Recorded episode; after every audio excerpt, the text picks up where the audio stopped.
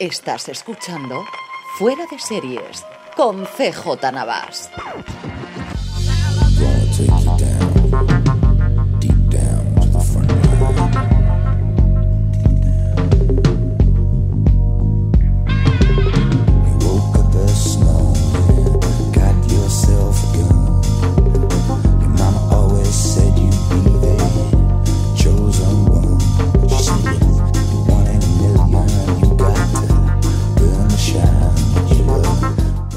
Desde el mayor atentado en suelo americano desde el 11S en Nueva York, California, estás escuchando FDS Review, el programa de Postar FM en el que cada semana analizamos, comentamos y destripamos un episodio, una temporada o una serie completa, o en esta ocasión, porque no nos hemos podido eh, aguantar más ni, estar más tiempo, hemos llegado hasta el séptimo episodio de este clásico moderno, de esta gran eh, aportación a la civilización occidental que es cuántico. Y tengo para mí, para destriparla, a María Santoja. María, ¿qué tal? Muy bien, encantada de venir a hablar de esta serie tan mamarracha y genial a su vez como es cuántico. Es que yo la defiendo muchísimo porque tiene ese punto. Es decir, eh, si estamos hablando de cuánticos, si yo al final tengo todas las, semanas el, trocito de cinco minutitos en el que hablo siempre fuera de series, es porque tiene un algo. Cuántico, la sección. sí, señor. Sí, señor. los cinco minuticos de cuántico eh, es porque tiene un algo eh, que iremos destripando cuando a lo largo de la serie, porque hay series peores, hay muchísimas series mejores, pero hay pocas series que encuentren el punto este de y quiero saber el siguiente. Quiero saber más, quiero, saber ver el siguiente y la madre que los parió, ¿cómo es posible que hayan hecho? Pero quiero ver el siguiente. Y, bueno, ahí siete episodios después sigo ahí y he abandonado un montón de series esta temporada. Pero esta la vas a ver y lo sabes, ¿no? Todos los lunes ahí estoy, pero vamos, impepinablemente digo, Gotham la he dejado al cuarto o al quinto porque ya me aburría tres horas. Lo que tienes es que no es, no es, aburrida nunca. no, no, no te da tiempo, no te da tiempo a aburrirte. Es, insultable, es decirle, ¿qué me estás contando? Pero aburrida no lo es nunca. No sé lo va a dar para 23 episodios, que es la segunda parte. Bueno, no sé, yo creo que van a buen ritmo de, historias rocambolescas, del quién da más, o sea que sí, yo tengo confianza en que sí. Ahora, mm, vamos, eh, hay que hacer un, un acto de fe totalmente, decir, a mí me da igual aquí lo que me cuenten y ya está, porque claro, o sea, rocambolesco todo lo que quieras. Sí, señora. Eh, vamos, si quieres, como siempre hacemos con nuestra audiencia, vamos a comentar primero un poquito la serie sin spoilers, aunque yo creo que lo principal ya lo hemos comentado y es, tienes que ver el primero. Y a partir de ahí, si lográis entrar en el tono de la serie, os enganchará. Si no, abandonad rápidamente, o sea, no, le deis ni un segundo más de vuestra vida, no, no merece. Pero sí que yo creo que podemos comentar eh, cómo fue la primera vez eh, que nos adentramos a la serie, cómo descubrimos la serie y luego un poquito, pues, como siempre, pondremos la sintonía aquí, ¿no? Porque esta es de cable, es en, televisión americana, así que ya sabéis que son cinco segundos los, los canales abiertos porque ya han cortado los títulos, pero pondremos un trocito de escena para separar la parte de sin spoilers de la parte de con spoilers, como hacemos siempre, para si logramos convenceros, bueno, pues cuando ya habéis visto los siete primeros episodios, que luego vamos a hablar, hasta el que se ha estrenado esta misma semana en Estados Unidos, que es, además últimamente tiene la manía, bueno, últimamente no, todos los episodios tienen un único nombre, que es Go, es el séptimo episodio que se ha estrenado, como os decía, esta semana, y posteriormente pues ya veremos si recuperamos o hablamos más adelante. ¿Cuándo fue la primera vez que conociste esta serie y qué te llevó a verla por primera vez, María? Pues nosotros en el podcast hacemos eh, siempre revisión de los trailers de todas las novedades que van a venir en los upfronts y cuando la vi dije, bueno, esto, esto sé que voy a caer porque era como, como una serie de Shonda sin ser de Shonda, que creo que es la, definición de, esta serie que han cogido ese patrón y sin ser de la marca de Shonda eh, sigue totalmente la, estructura de personajes, eh, el montaje, todo que si, no lo supieras dirías, esto es de la factoría de Sean Daland. Y, fue eso en el tráiler de los Afron y el piloto lo vi pues a la semana o así de que saliera. Y ya me enganché. De hecho, de los pilotos que he visto, que me he visto una quincena de pilotos, la única que estoy siguiendo, o sea, ha habido más series que he dicho, bueno, las veré, pero la única que he seguido ha sido esta porque está hecha para eso, está diseñada para eso y yo para estas cosas caigo mucho. la temporada pasada caí con la de How to Get Away with Murder y claro, esto estaba ya estaba escrito, que, me, iba a enganchar. Yo estaba pensando ahora cuando decías esto y yo creo que la única que sigo religiosamente es esta, de todas las Aquí, de... Eh, entonamos el mea culpa. Sí, sí, sí, sí, Yo, The Grinder y, y, Grandfather como comedias me gustaron y además, pues al final era ver gente que yo veía cuando, cuando era más pequeña, siendo Rob Love, que a mí Rob Love me gustó muchísimo lo que hizo en Parks and Recreation. y, luego, pues, Stamos es un tío que siempre me ha hecho gracia, evidentemente. Como, sí, a mí me gustaron los pilotos, pero es lo que te digo. Esa ansiedad de decir, el de esta semana, cuántico. Yo creo que es cuántico solamente, sí. Yo recuerdo cuando se anunció, recuerdo porque además hubo bastante cosas que se escribía en cuando fue los upfronts y cuando, cuando sobre todo fueron en la TCA, cuando fueron a, hablar ante la crítica americana, que hablaban de lo diverso de todos los personajes y los actores en cuanto a etnias, eh, religión y todos los tramas que van a tener, y eh, color, incluso sexualidad, con todas las movidas que luego comentaremos que tenían tanto los actores por un lado como los personajes que interpretaban. Y luego, pues hablando de la, de la actriz principal, que ya se conocía, o una cosa que recalcaba en todo el mundo, no era tanto el tema de que había sido Miss Mundo, sino que era una actriz tremendamente conocida en el mundo de Bollywood, que, era, que era la que más eh, pagada había, y el, el, hecho de que diese ese salto de, eh, de la factoría india a, eh, a Hollywood propiamente dicho para ver qué podía suponer el tener a, a, una actriz de origen indio y con los rasgos tan claros asiáticos, evidentemente siendo Miss Mundo, de eh, delante de una serie, alguien que recién eh, llegado, que era lo primero que realmente hacía en la televisión americana. Y luego investigando un poquito, y luego descubres es que el creador era un tío que ha estado en dos cosas en las que yo creo que ha aprendido bastante. La primera es que estuvo, se curtió en Gossip Girl, así que es cierto que parte de las tramas, pues ya ves que vienen viniendo de, aquel mundo de la CW, hmm. incluso en el casting y en la forma de hacerlo este, recuerda mucho una serie de CW. Casting de esta de que son todos modelos directamente, que en vez de cuántico parece que sea una agencia de top models. Sí, sí. Es, que no hay nadie que sea guapo. O sea, no hay nadie que sea solo guapo. No, no, no, es, todo el mundo está a un nivel superior. Es una cosa espectacular. De hecho, es que esta serie te podría encajar en la CW perfectamente. Yo la primera vez que la vi, eh, el elenco ya. Las fotos quizás menos, pero cuando los vi todo dije, no puede ser. Es decir, uno, uno, uno es mucho más de 100 o mucho más eh, cualquiera de esas cosas de, de CW, de lo que esperas de ABC, que también es cierto que, que hay ese abatativo, y las series de Sonda no ocurre, pero no tan. Sobre todo, no son tan jóvenes. ¿no? Lo que yo creo el, el gran salto es la parte generacional de. Tienen unos 15 a 20 años menos o al menos simulan tener un 15 20 simulan también. que la serie de Sonda. Y luego lo último que hizo que fue Smash, que es aquella cosa que salió con mucho bombo y platillo originalmente en NBC, que la segunda temporada fue un puñetero desastre a todos los niveles, tanto creativo como de audiencia, y que, y que se hundió. ¿no? Y luego una cosa curiosísima, y es que es el que está desarrollando el reboot para Lifetime de Fama. Ah, mira, eso no lo sabía yo. Es una cosa que oí yo hace no demasiado tiempo, que Lifetime tenía los derechos para hacer el reboot de fama. No sé si con Leroy Johnson no, porque la parte fundamental aquí es estar Leroy para decir aquí habéis venido a sudar, si no, esto no es igual. Pero es curioso, ¿no? El, creador de la serie, Joshua Safran, del que conocía poquísima cosa yo, como os digo. Y esa fue la primera vez. Y luego, pues me puse a ver el primero y, mm, sin spoilers, María, cuando te pusiste a ver el primer episodio, aparte del tengo que ver el siguiente, ¿qué cosas te quedaste del primer episodio? Pues la protagonista, sin duda, o sea, como decía, es una Miss Mundo que se hace del FBI.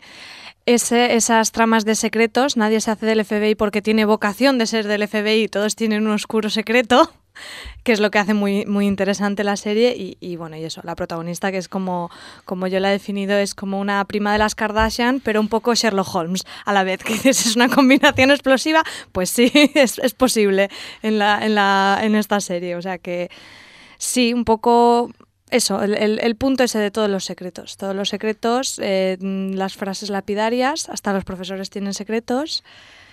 No sé, es que a mí, a mí me gustó mucho. CJ a mí me gustó mucho.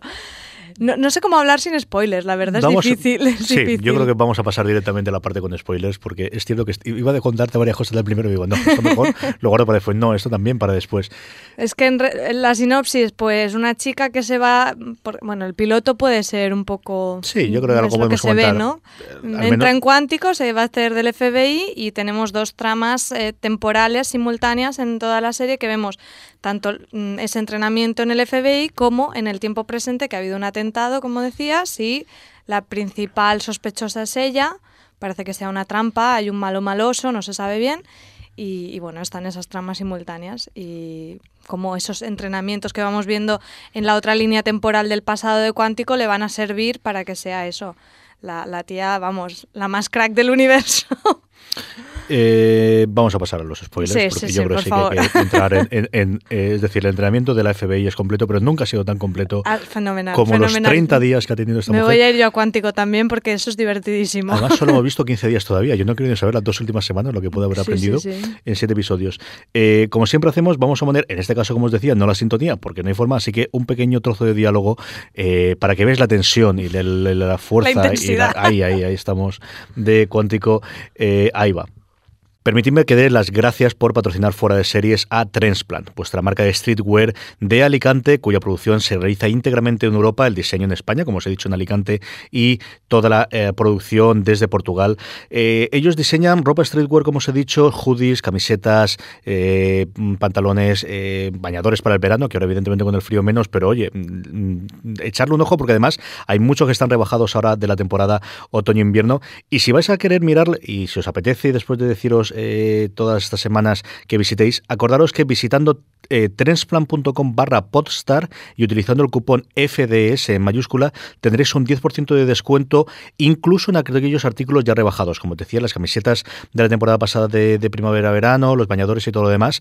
Eh, yo creo que es muy recomendable que le echéis para vestir vosotros o de regalo, ahora que nos vienen encima las navidades, desde cualquier suéter que tienen verdaderas maravillas a algún pequeño complemento como pueden ser calcetines, como pueden ser beanies, como pueden ser gafas de sol que tienen verdaderas chuladas en gafas de sol.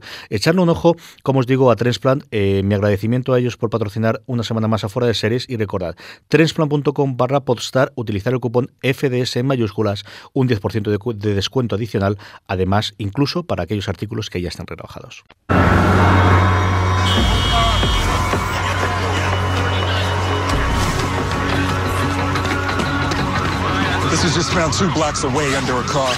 She can't have gone far. We're radio checkpoints at every bridge, tunnel, and pier to keep an eye out, but I doubt she'll make it more than a few blocks.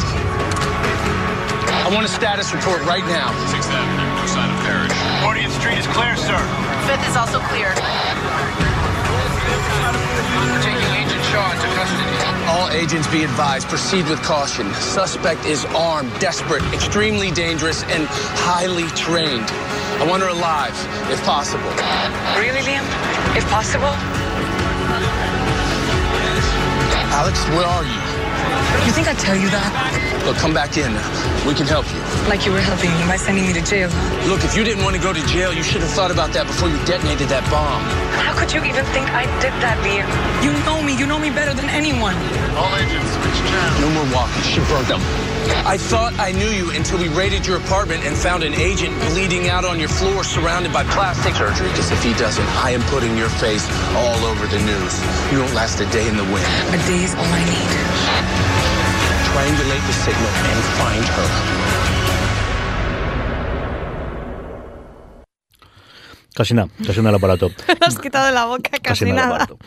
Gracias a nuestros patrocinadores y además permitidme eh, en este momento en que estáis así todavía en shock, recordaros que podéis ayudar a Fuera de Series de dos formas muy sencillas. La primera es convertiros en mecenas de Fuera de Series, como ya hay mucha gente que además, entre otras cosas, pues eh, tendremos todos los sorteos mensuales, tenemos todo el contenido exclusivo, ahora que estaremos en el Festival de Series, que si no pasa nada estaremos como todos los años en, en Alcañiz grabando nuestro especial de fin de año, pues todos esos audios, aparte de que en algún momento lo colgamos en el feed general, lo pondremos en el feed exclusivo que tienen nuestros mecenas. Eh, los programas, los propios programas de fuera de serie los colgamos siempre antes para que los puedan eh, oír todos nuestros mecenas. El sitio adecuado para que encontréis toda la información es podstar.com barra, perdóname, podstar.fm barra mecenas, ahí tenéis toda la información, ya no solo de fuera de series, sino del resto de los programas de la cadena.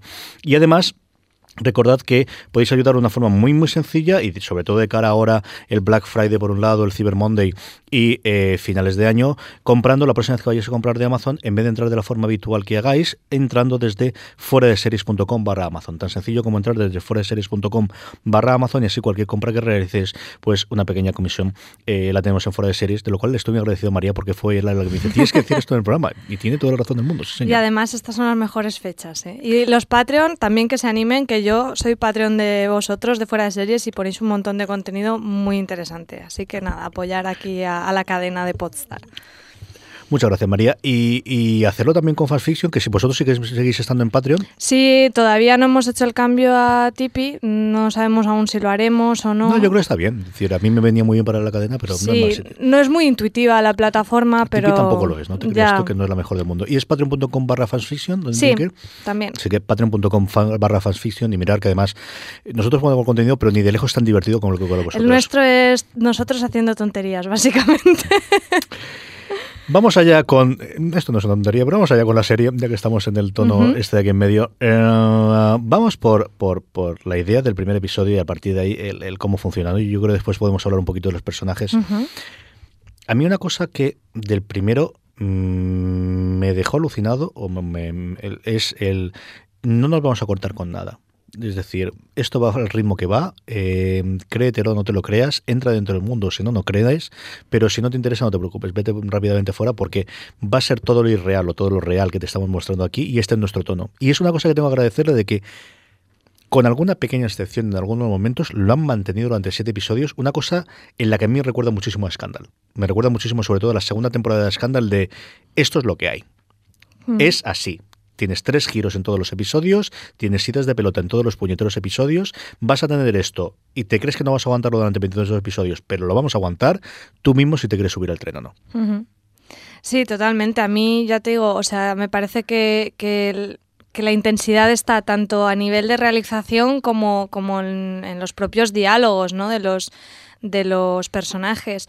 En, incluso en lo, en lo que decíamos de las clases en cuántico. O sea, cada clase que dan los profesores es una, es una lección en voz en off que va arrastrándose a lo largo del episodio donde hay una, una valoración filosófica sobre la identidad y la moral y el patriotismo y es todo tan intenso que, claro, o entras en el juego o, desde luego no es tu serie. O sea, tienes que comprarlo con, con- todo el pack porque si no, no funciona. Pero si entras en eso, yo creo que sí que funciona. O sea, ese, ese montaje con trepidante, ¿no? Con esa música, ese incluso ese punto videoclipero que tiene. Muy Shonda, por otro lado, muy Anatomía de Grey. Mm, si te gusta, pues te va a encantar. Tiene lo de las frases sentenciosas, no hay menos de 100 en todos los episodios. es que es todo así. La gente declama, la gente no, no, no dialoga nunca. No, es, no, no. hola, mira, esto es lo que hemos analizado y es la frase perfecta para decir aquí. Y le falta siempre el chan chan de fondo, Sí, de sí, fondo o, el, o el soltar el micro, frase tras frase tras frase de las que ocurren. Es una cosa espectacular. Eh, por hablar un poquito del piloto, ¿no? Tenemos eh, esta buena mujer que llega ahí en medio, decide que para pasar el rato va al compañero de al lado del avión a ver si se acuesta con él, porque ya que estamos y tenemos un rato aquí en el coche, hacemos esto. Y en la larga tradición de, evidentemente, este es el que te vas a Que encontrar se al lo lado. vas a encontrarlo en clase, por supuesto. Sí, eso, vamos, a mí me recordó mm, a, a veces el, el piloto de Anatomía de Grey como calcado, es que ya lo sabes. Y ahí es donde le vi el punto a ella que te decía más Sherlock, o sea, no, porque es que mm, tienes un anillo que te has quitado y eres ex militar y te has peinado así y entonces has comido croquetas, o sea, es que es muy divertido. Yo recuerdo e- ese trozo y luego la introducción de todos los personajes secundarios y no tan secundarios alrededor, ¿no? De, de todos los que van a ser los amiguitos y amiguitas, que es un mundo barbiquén, ¿no? De, Sí. Y ahora tenemos la rubia, y ahora tenemos el otro, y ahora tenemos el de las gafitas, y ahora tenemos el eh, todos los amigachos, pero que por Las otro lado... gemelas, no te olvides de las Y gemelas. las gemelas, que además eh, está interpretada por la misma actriz. Sí, es la misma actriz. De que se note el- la paz, lo muchísimo que ha bajado los, el precio de los efectos especiales para que una serie de televisión en abierto te puedas permitir una cosa que, ahora que estamos, por ejemplo, con, con el aniversario de Regreso al Futuro, costaba Dios ayudar en el Regreso al Futuro en la segunda parte, el que Marty McFly interpretase eh, Michael eh, J. Fox a los distintos personajes hace 25 años. Claro. Y ahora es un efecto que es relativamente barato para poder hacerlo. Bueno, acuérdate del, del disparate aquel que hizo Buffy hace no demasiado tiempo que interpretaba a las dos gemelas. Hace Ay, no sé un- cuál tres años, pues eh, esta buena mujer, que se me ha ido el nombre ahora de la actriz, solamente me sale Buffy, interpretó una serie de ACW que se cargaron en seis episodios, que originalmente era para CBS. Yo recuerdo porque el nombre de una de las, de las gemelas era Chauvin, que es el segundo nombre de una de mis hijas, y era una cosa pero disparatadísima, porque precisamente le faltaba este toque. Yo creo una serie mamarracha, pero sin el punto de entretenida De o de, de, engancharte, ¿no? de esta de aquí. Y Ujú. aquella murió, señor, se me ha ido, seguro que los oyentes no lo dirán para la semana que viene o si no ahora en un momento dado. Bueno, Eh, yo ahora que estoy viendo. Orphan Black es, es todo el tiempo eso, ¿no? Es, el- los- la misma actriz Todos los- interpretando un montón de personajes. Pero yo aquí no sé por qué pensaba que eran dos mm, dos actrices que eran hermanas, porque no sé, me pareció más sencillo y para el tono de la serie y para eso lo que decías, para una para una network, pero no, no, lo, lo vi y era la misma la misma actriz, que eso ya, bueno, esa trama ya me parece el sumun, que es el sumun. el entrenamiento especial que están haciendo, que tienen que ir intercambiándose porque en, en, la fiesta aquella tienen que cambiar cada hora porque si no puedes sobrevivir a un cóctel no podemos mandarte a una misión. Por favor, es que eso... Eso no tiene precio. Es la más rocambolesca con diferencia. Las yo te digo que te las creas. Pero no, no, pero bueno, el yo razonamiento de esta, como dices tú, de el por qué lo hacemos, digo, no, no, tiene sentido. no. tiene sentido. Nunca, jamás. Lo siento. No, en el último episodio, y ahora no, para, no, no lo tiene, hija mía, no, no sé por qué hacéis esto. En el último que además justifican esto porque una cosa que hacía la, KGB, que me parece bien que la KGB lo hiciese, pero no tiene la necesidad. Pero sí es curioso, yo pensé que no eran dos actrices, porque tiene que ser complicado encontrar a dos actrices con esta etnicidad, con esta edad. Creo que si fuesen más jovencitas sería más fácil, pero con esto lo vería más complicado, pero, pero sí es curioso, ¿no? Y luego, sí es cierto que el primer episodio, como a mí me ocurre siempre en todos los episodios, hay una cosa del episodio que me gusta, que me sorprende y que me gusta. Y en el primero es la persona que se suicida en medio del. cuando está con el interrogatorio. Pues yo no me lo esperaba, a mí me sorprendió. Y es una de estas cosas que no será que no lo he visto veces en, en las series, pero creo que ocurre de verdad en casi todos los episodios hay una cosa que digo leche pues eso es una buena Está idea bien además tiene tiene las consecuencias no al, otro chico mm, no sé si es a Caleb. Caleb. sí a Caleb lo, lo acaban echando después de cuántico por eso o sea que al final incluso no es algo es efectista, pero no es solamente efectista, o sea, luego eh, te sirve para, para, la trama. A mí, a mí también me gustó mucho, me gustó. Además, cómo es eh, casi azaroso, ¿no? Porque es cómo ponen a este personaje bajo tanta presión con el ejercicio, bueno, que tenemos que hablar de los ejercicios fantásticos que hacen en Cuántico, el ejercicio este de averiguar los secretos de los otros, con de los compañeros con el expediente. A mí eso me, pareció, bueno, yo ya compré totalmente. A mí me gustó mucho además el, la persona que se suicida, yo lo he visto en varias series, con lo cual te crees que, no es una triste mitad, sino que, que puede seguir, que es una cosa que esta temporada han hecho ya dos o tres series, el que eh, muera alguien relativamente conocido o desaparezca alguien relativamente conocido y, te pueda mover por, por eh, la duda de esta persona o que te sorprenda, ¿no? Y en este episodio yo creo que ocurría, ¿no? Em, hablemos de las dos partes fundamentales de la serie. Por un lado, toda la investigación del atentado y por otro lado, toda la parte de cuántico. A mí me entretiene mucho más la parte de cuántico. A mí es decir, yo vería esa serie. Yo creo que una serie de, yo no te digo los 44, pero si recortase solamente la serie de 30 minutos de la parte de los entrenamientos, creo que es lo que al final estamos viendo. Y la otra se me hace pesadísima porque además es la de más, es la parte de la serie en la que más digo, venga, vaya, vaya. Claro. Claro, es la que tienes que hacer más alto de fe. A mí la parte de cuántico me parece que, que aparte de que nos riamos y del tono de la serie y tal, tiene cierto mérito porque han hecho como una reescritura del género procedimental, porque al final es un procedimental, no tienes un caso, pero tienes un ejercicio que se hace en cuántico en cada episodio que luego sí tiene cierta vinculación con la trama del presente del atentado, pero bueno, que al final tiene ese punto procedimental y a, mí me resultó curioso porque al menos no, no, tengo en la cabeza ninguna otra serie que lo plantee de esta manera, ¿no? Y, y yo que no soy nada de series procedimentales, eh, me, me va muy bien, me funciona, me funciona en esta serie porque es una cosa intermedia. A mí me gusta mucho el planteamiento que hay, que sabes que va a acabar la relación.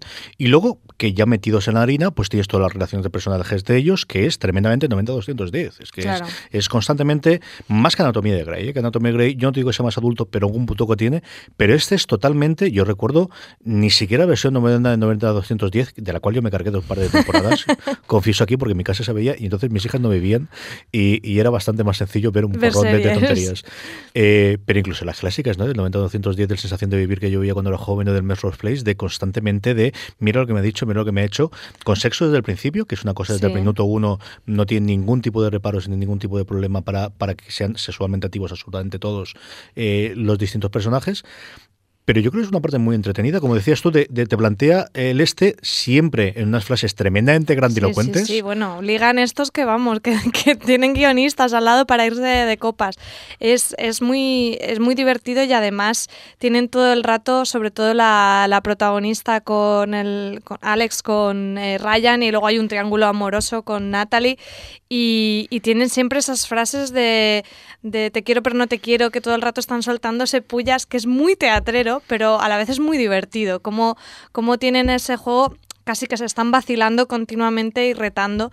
Y a mí me parece muy divertido y muy entretenido. Y al final dices, bueno, si es que me da igual que acaben juntos que no acaben, porque van a pasar todas las opciones posibles. Acabarán, se pelearán, volverán a acabar me da igual, pero en el proceso mm, me lo estoy pasando bien mientras lo veo.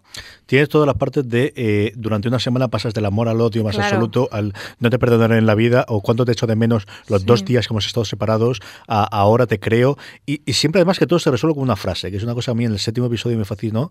Ahí creo recordar dos momentos en los cuales los gravísimos agravios por los cuales no podían hablarse y jamás querían volver a hablarse, con una única frase se arreglaba todo. Son estas cosas maravillosas. Y luego los profesores. Es decir, esa, esa entrada de los profesores es una cosa.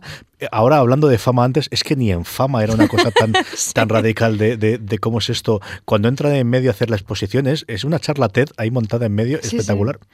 Yo quiero apuntarme a Cuántico, ya te lo digo. O sea, y además luego los profesores también tienen, por supuesto, sus secretos y sus intrigas. Son examantes los dos profesores, o sea, lo tiene todo, lo tiene todo. Luego Liam también parece que mm, tiene algo no se sabe si muy a favor o muy en contra de Alex. Depende del día, parece que, que, esté como enamorado de ella, pero a la vez como que le teme, puede parecer que sea él el que le ha puesto la trampa. Bueno, vamos, mm, enganchadísimos. A mí Liam era la persona que más me atraía desde el principio por haberlo visto en Cougar Town, que además una vez que entras en Cougar Town, que es una, una, serie que la segunda temporada y las siguientes no tiene nada que ver con la primera, cuando descubren qué es lo que es, era un tío tremendamente divertido, como todo el mundo era divertido en Cougar Town.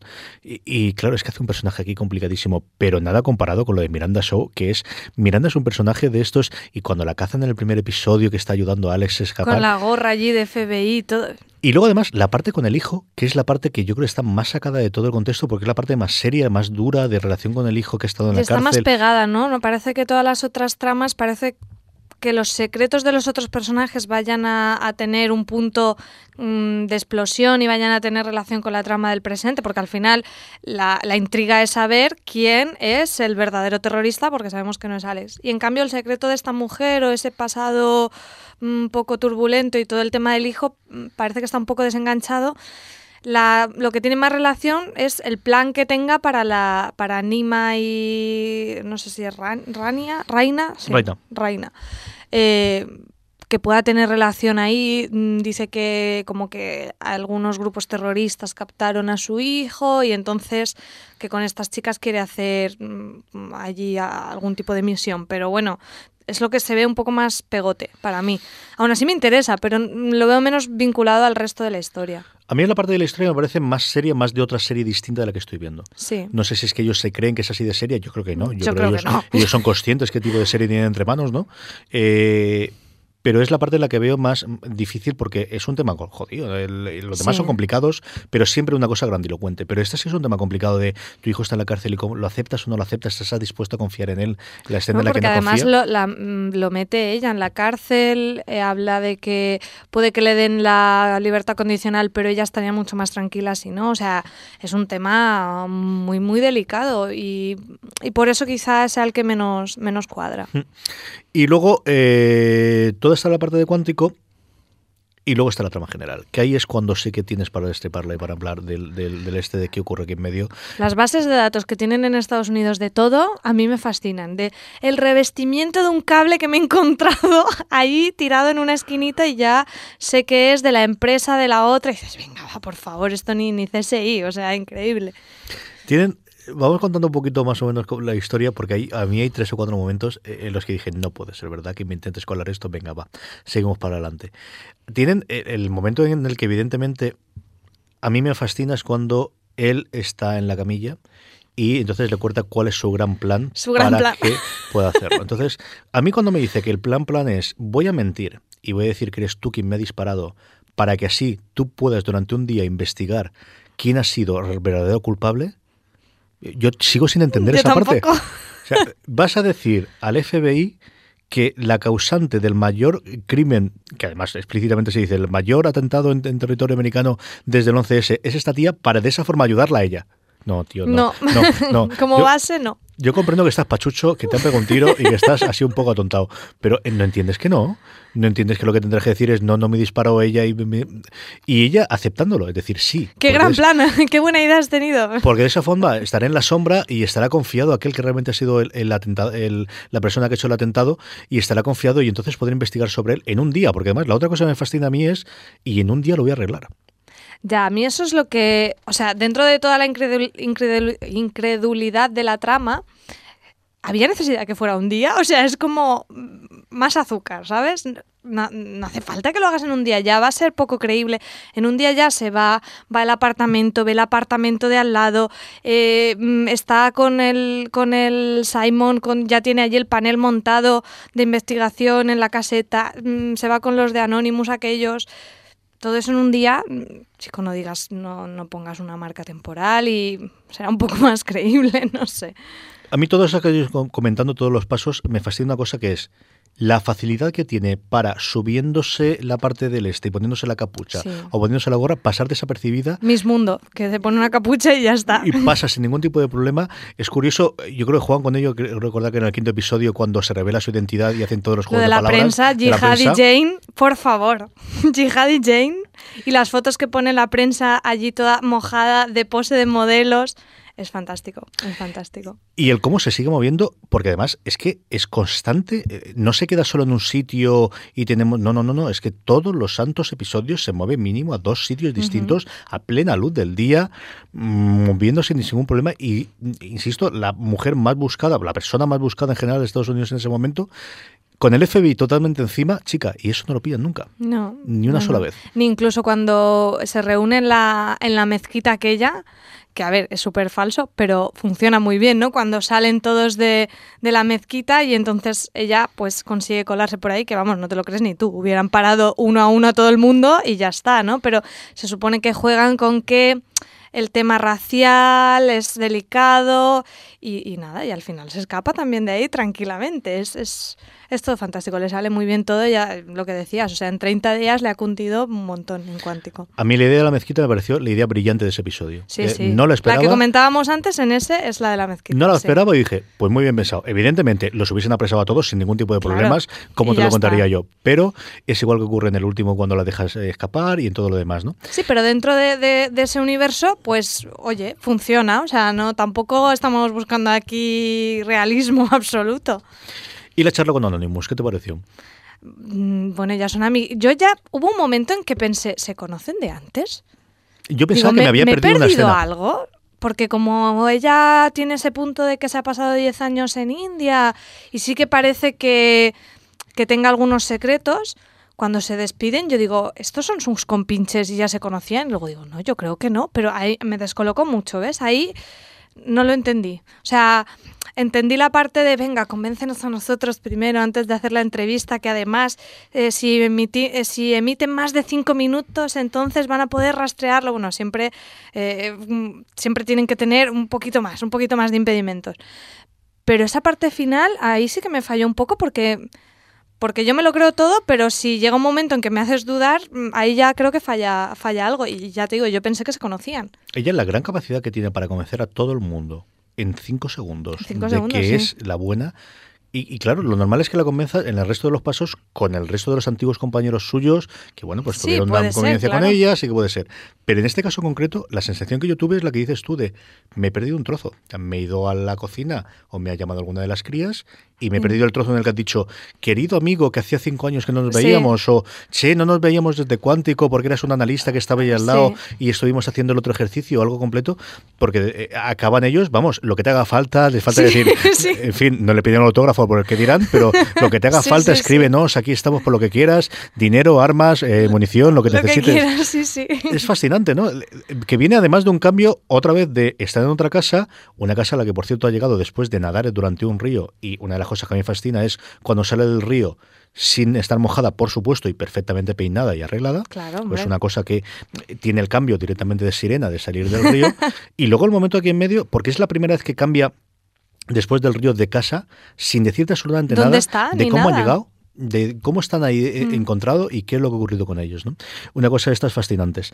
Eh, y así es constantemente, ¿no? Es el, el cambio constante de, de cada uno de los, de los estos. El resto de los personajes, ¿qué te parecen? Aparte, evidentemente, de, de Alex, eh, que es, pues eso, Superwoman, venida, ha cambiado de Supergirl de la CBS a venirse Sí. a la ABC y todo lo hace bien, y todo lo, todo lo hace y todo lo hace bien. El resto de los personajes, ¿qué te ha parecido? Pues empecemos eh, por, por Ryan, que es quizás el, el que nos presentan al principio. ¿Qué te parece el personaje de él? ¿Te gusta? No me gusta mucho. Es, se supone que es como mm, con un pasado militar. Parece de hecho que. Porque yo ya no me aclaro. Ya mm, dan tantos giros de para arriba para abajo que yo digo, pero este es un agente, es, es un- está en prueba, es un agente que lo han suspendido y tiene que. Porque cada episodio te cuentan una cosa. Entonces. No, no acabo de creérmelo, bueno, dentro de todo, de, esta serie, pero me, me falla un poco las lealtades que él tiene, ¿no? que van variando mucho. Parece que sí que vaya a apoyar a Alex y en la trama del presente mm, sí que es así. Pero en Cuántico está con Liam, también está con Miranda por en medio y no, no me acaba de gustar demasiado. El pobre tiene un cacao de alianzas y de jefes eh, superiores que en un momento dado yo no entiendo por qué le rechaza de nuevo la... eh, él le rechaza cuando ella fuerza a que lo, lo vuelvan a poner como agente secreto y él lo rechaza por entrar, se supone porque quiere seguir con ella o no sabemos exactamente por qué, pero eh, constantemente tiene el, el tema de tiene que estar ahí para eh, vigilarla a ella, tiene que estar ahí como apoyo a ella muchas más veces que como personaje suelto. ¿no? Él- él está tan centrado en la trama de Alex que quizás Sí, esa parte... no, no tiene una entidad propia, es un personaje que... Y yo creo que él se la podían dar porque hay otros eh, que se supondría que son menos importantes porque este es el chico de la historia. Sí, sí, sí. Y, y aún así no, no acaba de ser tan interesante. Yo creo que suplen esa cosa con mucho oscuro pasado. Y nos dejamos en oscuro pasado y, Y ya nos lo cómo de inventaremos. oscuro es y cuánta gente tiene más allá de- del personaje. ¿no? Eh, las dos gemelas, ¿qué te pareció la idea cuando salió la primera vez? Fantástica. O sea, lo mejor. lo mejor. Dije, bueno, ya, pues gemelas. Fantástico. Divertidísimo. Me gusta un montón y ya, bueno, que encima una a una. Una sea la que quiere estar en cuántico, la otra no. Una está medio enamorada de Simon, la otra lo- no lo aguanta. O sea, fantástico, fantástico. Yo cuando vi la primera vez dije, claro, eh, evidentemente tenía que pasar algo Tenía de que esto. ser. Algo tenía que ser, una cosa de estas. Y es cierto que con el tiempo me ha gustado cada vez más. No sé si, el- y más aún, supongo que por el rollo de saber que es la misma actriz. Y yo creo que sí transmite que son dos personalidades distintas en lo poquito que yo le creo que lo hace muy bien, ya te digo, yo pensé, mm, vamos, tampoco lo analicé mucho, pero pensé, bueno, más fácil habrá sido coger a dos actrices y ya está. Sí que es verdad que yo no las diferenciaba, pero sí les ves una actitud diferente y, a mí eso me parece notorio. Hablemos de Simon. Simon es el mejor. Sí, yo estoy, estoy contigo. Es el mejor. O sea, es un tío, además el actor, me parece que lo hace fenomenal. Hay escenas en que dices, ay, le voy a dar unas magdalenas y un vaso de leche, y otras que dices, este es un psicópata cabrón. O sea, me, me parece fantástico y es el que más interesada estoy en saber qué oculta. Porque también es el que está más en el punto de mira. Sabemos que lo han echado de cuántico, pero luego lo han vuelto a reclutar. Tienen todo el tiempo encima al otro personaje, a Elías, recriminándole, sabiendo que, que es un falso, pero luego a la vez las cosas que falsea no, parecen no tener mucho sentido, como el llevar gafas o tomar café o decir que es gay cuando no lo es. Entonces dices, ¿por qué hace estas cosas? O sea, es demasiado mm, como gratuito para que no mm, no sé, no, no, no acabo de entenderlo y por eso es el que más me fascina. Y aparte ya te digo, creo que el actor lo hace genial. Lo hace genial porque a mí me encanta que, que la serie haga eh, mm, haga eso conmigo, o sea, que me haga pensar, no es bueno, no es malo, no es bueno, o sea, me gusta que jueguen conmigo así como espectadora porque es mucho más divertido y con este personaje es con quien más lo, lo consiguen. A mí me recordaba muchísimo cuando lo vi la primera vez al personaje, hablando mucho de la distancia, yo decir porque al personaje que tenía Bradley Cooper en las primeras temporadas de Alias, en el que era el amigo, el que estaba allí, el que era todos sabíamos que era el tío guapo, pero lo habían empeñado en que era feo, y que es algo que ocurre aquí, como todos son tan exagerados Claro. como los ponen, ¿no? Y este es un tío tremendamente guapo, pero claro, tiene que hacer Tiene del que feucho. hacer de, del poquita cosa porque al lado de los demás, ¿no? Que era una cosa que le ocurría a Bradley Cooper, que luego fue Bradley Cooper, claro. Mira dónde quedó tu Michael Bartán y dónde quedó toda la retaíla de, de Alias, ¿no? Eh, y es cierto que es al que más libertad le dan en, en tener las dos partes, ¿no? En, en tener la parte esta, en la trama general, cuando coge el teléfono y parece que es un agente doble o no es agente doble, o ya veremos qué es. Es el que más de malo maloso, más de Angela Channing incluso, más Te de, pega, del sí. este, le, le dejan hacer. Todo el rollo de sí eh, disimula ser gay, para que Leche disimula ser gay para entrar dentro del FBI, qué ocurre aquí, qué ocurre con lo de Gaza, que es una tontería de trama, pero que tiene su aquel y tiene su rollo. A mí es una de las personas, en el último episodio que tiene mucho papel con la desactivación de la bomba, a mí me ha gustado mucho porque es creo que el que más se transmite esa parte y el que más el que más te crees de, cuéntame lo que quieras, que me apetece oír. Sí, sí, sí. Nos queda Caleb. ¿Qué te parece Caleb? Y luego vamos con las chicas.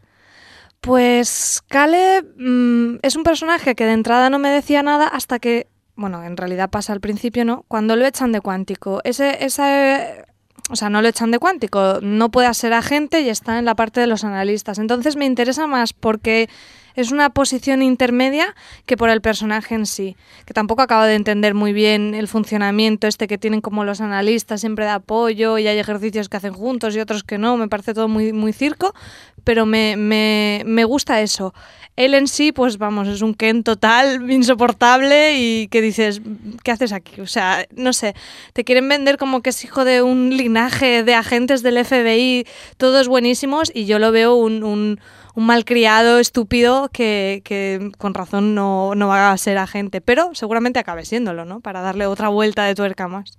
A mí va por días. Hay días en los que es insoportable, yo creo que los guionistas saben, lo saben, y días en los que no, te vamos a mostrar que realmente es muy interesante y que tiene estos problemas, sobre todo con el padre, ¿no? Lo que pasa es que las escenas con el padre en la que le podríamos humanizar mucho más y descubrirle de es que es así porque pide el pedazo de mm, animal de padre que ha tenido, y luego tiene las cuatro o cinco frases lapidarias en las cuales te vuelve a tirar para atrás y, y, es complicado, ¿no?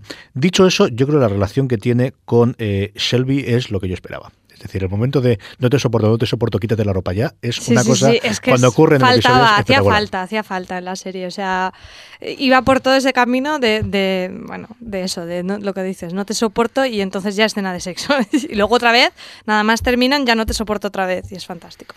A mí me gusta mucho Selby. Yo desde el primer momento dije, esta es una cosa en la que puede tener cierto juego creo que el rollo este de que se acueste con el padre y con el hijo es una cosa de estas eh, desmedidas, pero oye, ahí está la pobrecita chiquita.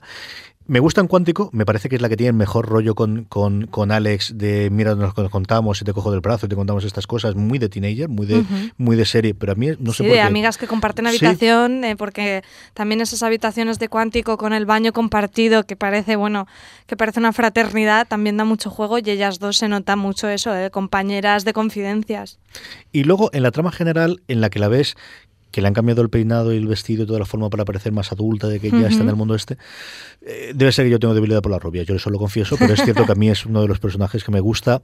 Lo que he hasta ahora, a falta de que me expliquen qué es lo que ocurre con el resto, me fastidia el que muchas veces sea un personaje alrededor de los demás. Es porque es la novia de Calem, es porque es la amante del otro. Cuando es un personaje por sí solo, eh, creo que podría tener mucha fuerza, creo que la actriz lo podía dar. Sí, además, eh, mm, creo que no solo el cambio de peinado, creo que realmente aunque está claro que, el vestuario ayuda, pero me parece que es muy interesante ver eh, quieres saber cómo ha llegado a, ese, a esa situación del futuro porque la ves bastante cambiada y a mí me apetece mucho ver esa evolución de ese personaje, de lo que vemos en Cuántico a lo que vemos ahora en el, en el presente. Y luego nos queda Natalie Vázquez, que es alguien que no aparece en el piloto, que aparece a partir del segundo episodio y a quien yo creo sinceramente que siguen sin encontrar, más allá de que sea un recurso de y esta es la tercera del triángulo y esta es la que va a tener al lado. La que va a poner la zancadilla todo el rato y es que está para hacer de mala sin ser una mala. Entonces, a mí, a mí no me gusta nada ese personaje porque, porque no tiene, o sea, más allá de la motivación de que le guste también Ryan y por eso le tenga manía a la otra, esa, esa competición exageradísima que tienen e incluso con, bueno, pero es que lo tiene con todos, o sea, con Alex especialmente, pero ese punto de yo tengo que ser mejor y yo tengo que ser mejor me parece bastante cansino y no, no me gusta. Este personaje tampoco me gusta mucho. A mí en el último episodio, eh, cuando les deja oír a los dos, es un momento en el que mm, no entiendes, por, qué. Es decir, si lo que quieres es dejarla oír a ella, vale, pero al otro, al menos curarlo al pobrecito mío, ¿para qué salen los dos oyendo con él un tiro, un balazo en, en, el estómago? Es decir, por, por rizar el rizo. Pero no tiene demasiado sentido el, el, el qué exactamente ha hecho que ni siquiera te ha suelto una frase lapidaria de, y esto es lo que ocurre, ¿no? Es simplemente de y nos vas a dejar subir porque tenemos que tener serie, ¿no? Tampoco ocurre mucho más. Eh, eso es la gente que hay como eh, habituales, eh, lo que tenemos. Y luego tenemos todo el elenco de alrededor, sobre todo Mar Pellegrino, que a mí es un tío que me ha gustado muchísimo en su momento en Dexter, haciendo del el director del FBI, Clayton Haas, que es el padre de Caleb. Son tan burros absolutamente todo lo de FBI, a ti te dan la misma idea que yo, que son totalmente una panda Son muy inútiles, porque además parece que incluso lo poco que avanzan es porque le solucionan la papeleta a los agentes recién estrenados de, la serie. Entonces dices, pero ¿y, el resto de gente del FBI están todos de vacaciones o qué pasa? Sí, no. Bueno, y es que incluso los propios profesores es muy parece que realmente ellos no hayan tenido entrenamiento, que son muy buenos dando, como decías, charlas TED, pero, pero luego llevar a cabo una investigación uno más uno no, no, no se les da muy bien.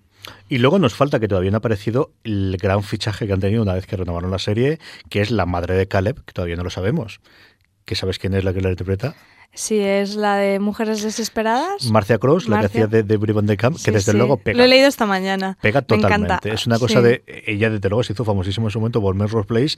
Y ese matrimonio con ese, ese trío de, de, familia sí que tiene que ser una familia para tener un spin-off aparte, porque puede ser divertidísimo que puede aportar esta mujer.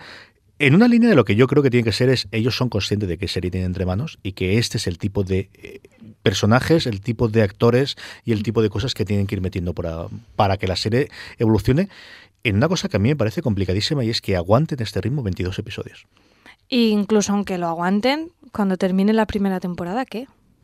O sea, me parece que la trama mm, se agota bastante. No, no le veo una segunda temporada. ¿Tú ves factible que no cierren toda la trama del atentado en la primera temporada, María?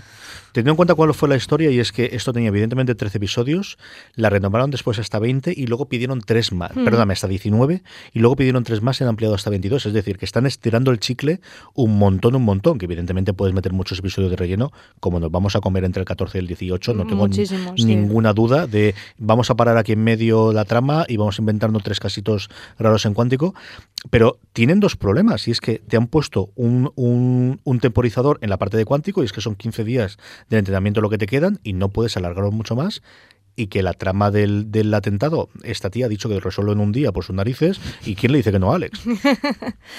no sé, lo único que veo que pudieran hacer es que a lo mejor se acabe resolviendo que no ha sido Alex, pero no se resuelva quién haya sido. Pero algún cierre le tienen que dar.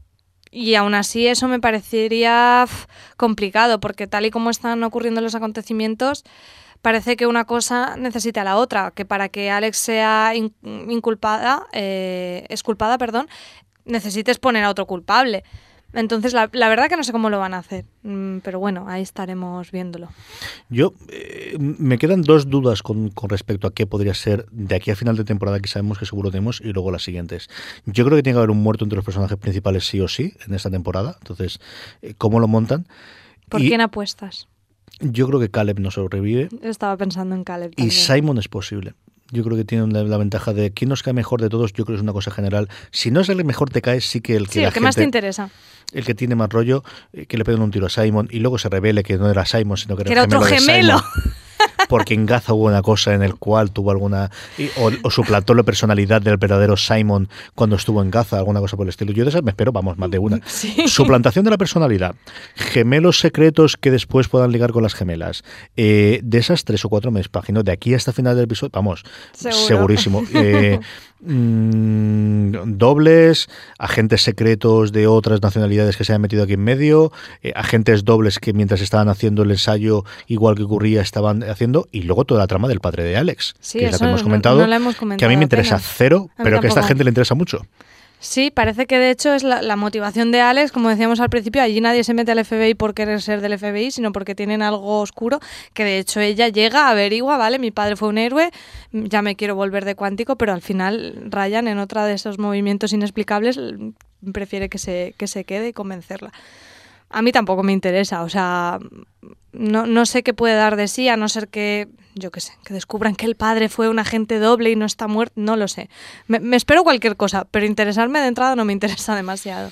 Yo sí pensé que la persona que ella mata no sea su padre, O sea, que la persona que ella mata. En, otra cosa, junto con la del hijo de, la jefa del FBI, en la que a mí me chirría por todos los lados, y es esa cosa de violencia doméstica en la que le pegaba a la madre y por eso ella lo mata, eh, me chirrió muchísimo desde Sí, pero en alguno de los flashbacks ponen algo, ponen como algunas frases sueltas diciéndole como apelando directamente a la niña, tienes que decirle quién soy, decirle la verdad o alguna frase de estas como que la pelea no era algo mm, del matrimonio, sino que tenía relación con que él fuera agente y con algo de Alex. Entonces, mm, alguna historia así tienen que inventarse de lo que dices, que no era el padre, o que era un agente doble, o que era la madre la agente, vete tú a saber, o sea, se pueden inventar lo que quieran. Yo lo de que la madre era agente sí que lo pensé, no me acuerdo qué escena hubo de las poquitas que ha salido de la madre, que ha salido un par de episodios, si recuerdo, y dije, ¿y si será ella? La, llevan allí a donde tienen montado todo el, punto este cuando se acaba de hacer el atentado y Liam tiene una conversación con ella Mm, tipo nos conocemos y también tenemos un secreto porque aquí los secretos, vamos, van como churros yo ahí también lo pensé, que pudiera ser el giro ese, que la quieran manipular a Alex con un expediente falso y su padre en realidad era panadero, vete tú a saber, o sea, lo que quieran. Es que se ha sido entretenida estas cosas. se te olvidan un montón. A mí me encantaría estar allí en una sala de guionistas, o sea, pagaría por verlo, porque eh, de verdad yo no sé cómo lo hacen. Esta es ver la tabla, la, pizarra famosa de tramas, que es en la que van colocando todo y cómo encajan, porque además yo creo que esta es una serie, como os digo, y sobre todo con las ampliaciones posteriores,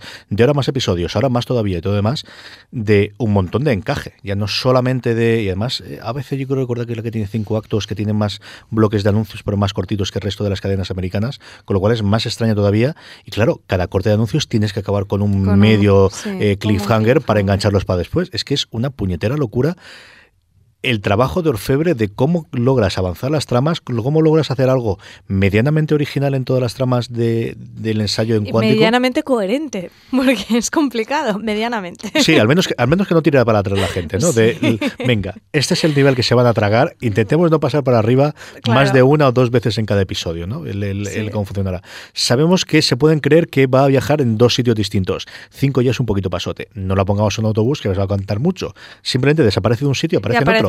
Porque siempre es igual. sí, te lo ahorras. El desplazamiento te lo ahorras. Mm, aparece siempre en el sitio distinto y a partir de ahí, a ver, qué ocurre con ella. Y luego, el resto. Eh, las tramas del antiguo que tienen entre los dos jefes de la FBI, del lío, no lío, es otra de las cosas que a mí no me interesa absolutamente nada, me chocan desde el principio y dije, bueno, bien, pues os conocíais, tuvisteis lo que tuvierais y, y ahora, ¿por qué leche estás tú aquí dentro? ¿Qué tiene que ver eso con que a ti hayas quedado en desgracia, has venido? Creo que. Claro, porque el Liam también además tiene problemas con la bebida. Hay una cantidad de información para siete episodios, para una cosa que es tremendamente procedimental y tremendamente fácil, que no te digo a nivel de un cable, pero casi. Es decir, hay, a mí me es mucho más sencillo decir lo que ocurre en los siete primeros episodios de casi todas las series de cable eh, modernas que contar, ya no te digo los siete primeros, sino quizá lo menos los tres primeros, más allá de las cosas cachondas o de me ha hecho mucha risa o mirar qué tontería que han hecho aquí, de lo que ha ocurrido en Cuántico. Sí, es lo que dices, hay muchísima información.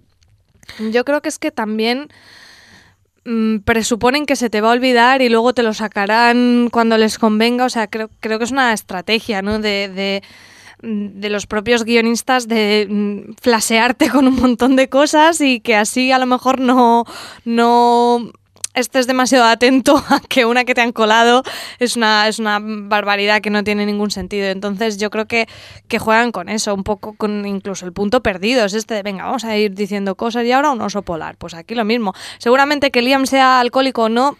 Mmm, seguramente no sirvan la trama, pero oye, te lo sueltan ahí porque si luego les conviene te pueden meter otra historia y, creo que juegan un poco a eso, a, darte un montón de historias, o sea, de, puntos que puedan desencadenar luego en historias si les conviene, porque además es como tienen que hacerlo luego para alargar tramas, porque si no, mm, sí que quedaría muy, muy pegote Mm, si te sacan tramas que no tengan nada de relación con nada de lo que hayamos visto hasta ahora. Entonces creo que es un poco ese punto de decir, bueno, pues si salió un polígrafo en la primera, pues ahora haremos una trama sobre uno que es especialista en polígrafos y lo trucó y entonces lo que quieran.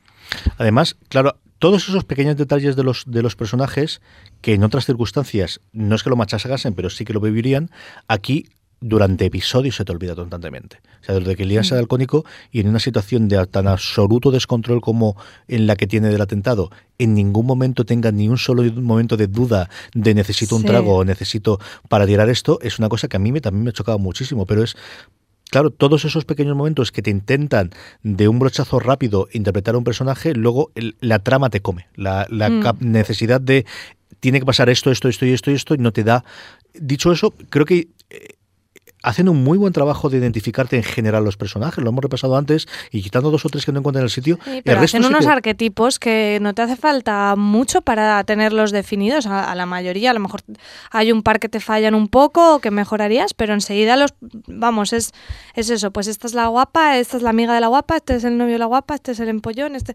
Cogen unos tópicos y, y, y así no hace falta que expliquen nada. Y te dicen, pues Liam tiene problemas con el alcohol. Ya está, ya te lo he dicho una vez. Ya si me interesa lo sacaré o si no, no. Hablando de guapos, a mí el pobre Elias Harper, el, el pobre analista eh, que se engancha de Simon, me dio una pena este chiquito.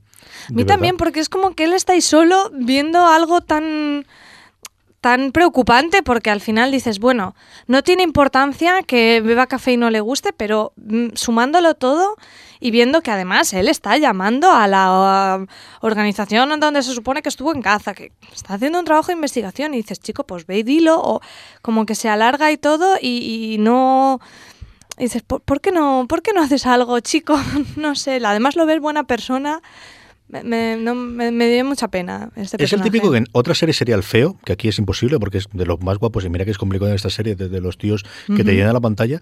Y, y de los típicos que una serie de adolescentes vería que es el que se sienta, eh, de los típicos nerds que se sienta en la otra mesa porque no le dejan estar la de las mesas guays. Y constantemente ves esa parte de, es que no me dejan estar por los guays porque soy analista, ¿no? Y, Sí. y es la relación que hay. Y es que el pobre desgraciado con todo lo, es decir, que tampoco es que le pase al pobre en demasiadas cosas, pero hasta en el último episodio hace lo que todo el mundo haríamos, y es que si hay una puñetera bomba y te han abierto la puerta, tú te largarías, y hasta ahí acaba, y perdona a Simon, y es tan buena persona, y yo espero que lo traigan de nuevo, no sé exactamente con qué papel, posiblemente alguna cosa que traigan en, en la trama actual de cuando se revele que Simon sea algo, y entonces traigan a él como carácter como o que lo mecaño. conocía más o yo qué sé. Porque me ha gustado, eh, no me ha desagradado, tampoco creo que al pobre le deje muchísimo capacidad para hacer cosas con el personaje, pero si es un personaje que me ha gustado. A mí es de verdad que me, me trajo, eh, me parecía bastante, bastante interesante. El, eh, y además alguien distinto de donde están enclaustrados todos. ¿no? Es Claro, el como lo que decíamos de Caleb, el hecho de que sea analista pues también es otro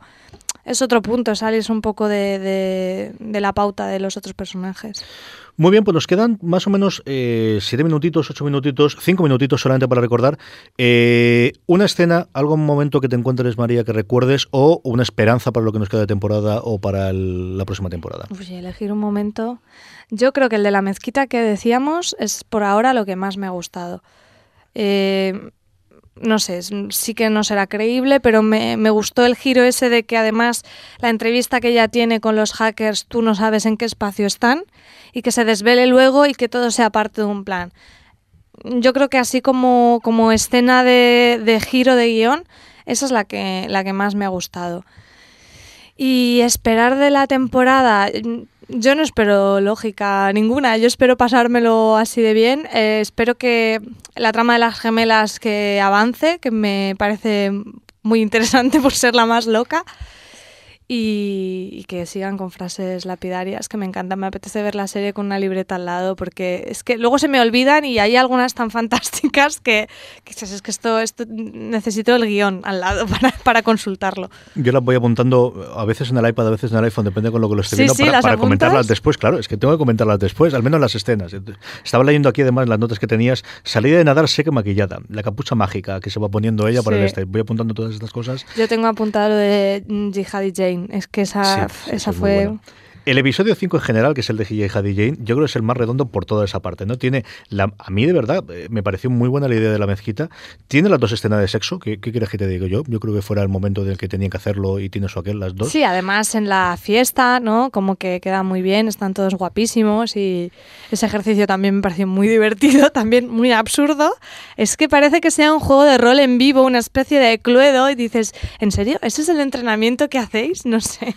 Sí, a mí la escena de, de, de, de Alex con, con Ryan, bien, pero la otra de te odio, te odio, te odio, aquí te pillo, te, te mato. Sí, además, en ese trastero extraño que hay siempre oportunamente en, al lado del cóctel. Espectacular, espectacular. Cómo hay una sala perfectamente amueblada con cama. ¿Quieres cama? ¿Quieres silla? Lo que ¿Cómo quieras. De ¿Cómo de aventuroso estás hoy en tu, en, tu, en tu, sexualidad? Puedes probar todas las distintas posturas en todos los distintos elementos. Sí, sí. En una sala al ladito de la zona de cóctel. Donde hay 200 personas y nadie va a entrar aquí. No. A interrumpirte a ti en ningún tipo de momento. Es una cosa divertidísima.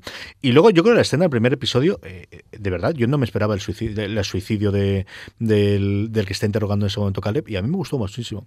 ¿Qué espero de la serie? Yo creo que, que siga tan loca. El que no pongan freno creo que será complicado. Creo que nos vamos a comer del 13 al 17, en algún momento por ahí en medio, episodios en los que habíamos de no nos pidáis más teníamos esto pensado. Eh, bueno, pero si los ejercicios de cuántico, que es ese punto procedimental, son, son entretenidos, pues aunque a lo mejor la trama principal no avance tanto, pues oye, no te, no te molestan. Sí, y sobre todo Marcia Cross. Yo tengo unas ganas de ver a Marcia Cross entrando por la puerta y decir, estoy aquí, que soy la próxima nominada a vicepresidente de los Estados Unidos por el Partido Demócrata decirme qué pasa, porque tampoco sé qué pinta exactamente ella siendo yeah. candidata. Supongo que será senadora o que será, eh, espérate que se lo ponían aquí en medio que es lo que será, eh, si era senadora o es, no, no, simplemente es la nominada para, no saben si será senadora o será congresista, supongo que será posiblemente la jefa del comité de defensa o del comité de interior en el Congreso de los Estados Unidos, pero puede ser muy grande. Marcia Cross entrada en el juego de decir esto es lo que me van a pagar. Además que encaja totalmente en, en, un personaje de ese tipo. Es decir, lo que yo aprendí en Melrose Place, lo que quiero hacer siempre en Mujeres Desesperadas, ahora lo vais a ver absolutamente todo. Yo creo que puede ser, pero espectacular, del mejor. ¿Pero se sabe cuándo va a entrar? ¿En qué...? Yo, la ficharon la confirmación de Deadline que lo estaba leyendo ahora. Eh, la confirmación era el 6 de noviembre y... Mm, mm, mm, aquí no pone absolutamente nada de cuándo entrará. Si la ficharon para el 6 de noviembre, échale. El 6 de noviembre es antes de ayer. Vamos, es ayer, de hecho, uh -huh. cuando estamos grabando esto. Yo supongo para Navidades, ¿eh? Si no llega para los subs de noviembre, que cada vez hace, afecta menos. Pero no te extrañe que si han confirmado esto, esté grabando ya y que sea para episodios para dentro de un mes, o incluso que ya, claro. ya han confirmado. Yo no creo que acabemos el año, o a lo mejor es el cierre final de. de sí, la entrada, si es un personaje que le van a dar importancia. Antes de Navidad. Yo creo que, desde luego, sí que puede ser eh, alguna cosa tampoco sé si la han cogido como, como sí, recurring role, así que aparecerán varios. Eh, nada, vamos a pasar a despedirnos.